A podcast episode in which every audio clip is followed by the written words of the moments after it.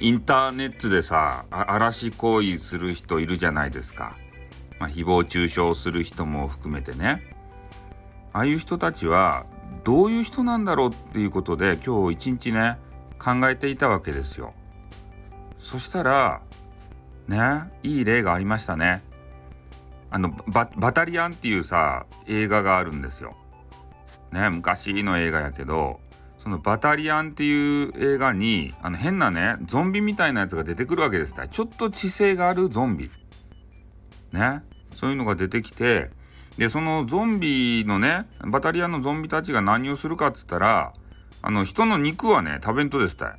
なんか脳みそばね食べさせろって言うと。ね。それでちょっと頭良くてねあの緊急隊員がこう助けに来るじゃないですか。怪我人とかがおったらね。でその緊急隊員はこうまず脳みそば食べるとですたいバタリアンがそれでねその緊急隊員の車のところに行ってね無線があるけんでそこに向かってねバタリアンが話しかけると普通のゾンビやったら話ができんちゃけどそのバタリアンは話ができるんですよ。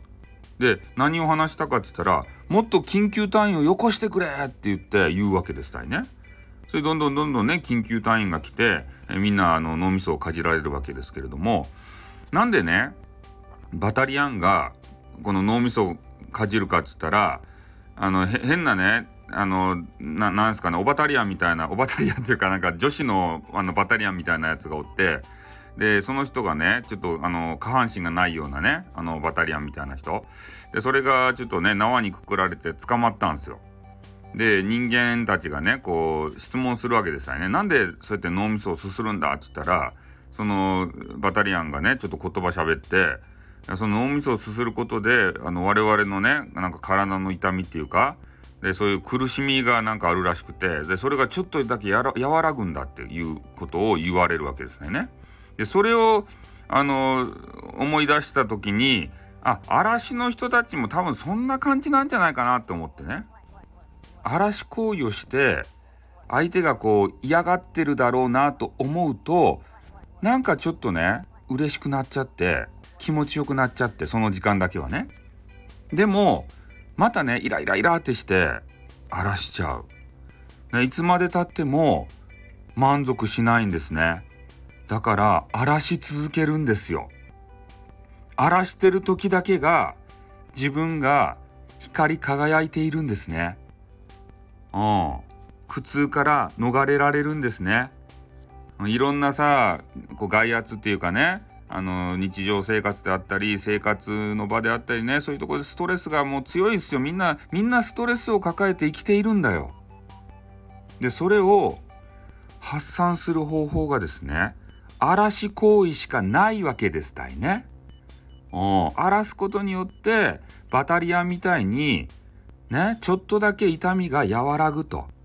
脳みそをねかじった時のようにでもすぐに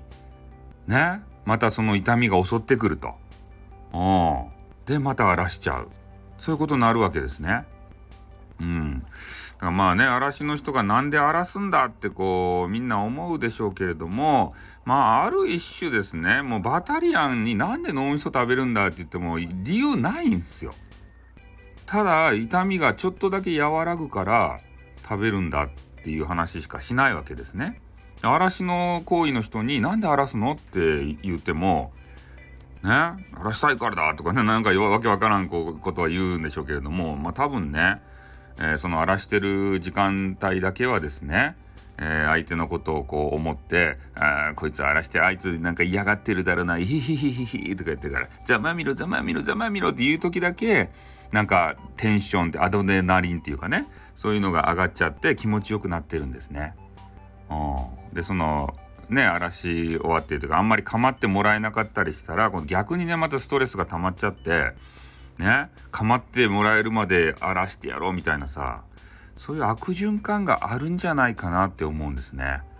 うん、もう今回ねそういう「バタリアン」っていう映画から、えー、ちょっとヒントを得てですね。なぜ荒らすのかと、うん、理由はないと。ただ少しだけ荒らしてる時間帯だけは気持ちよくなれるぞって。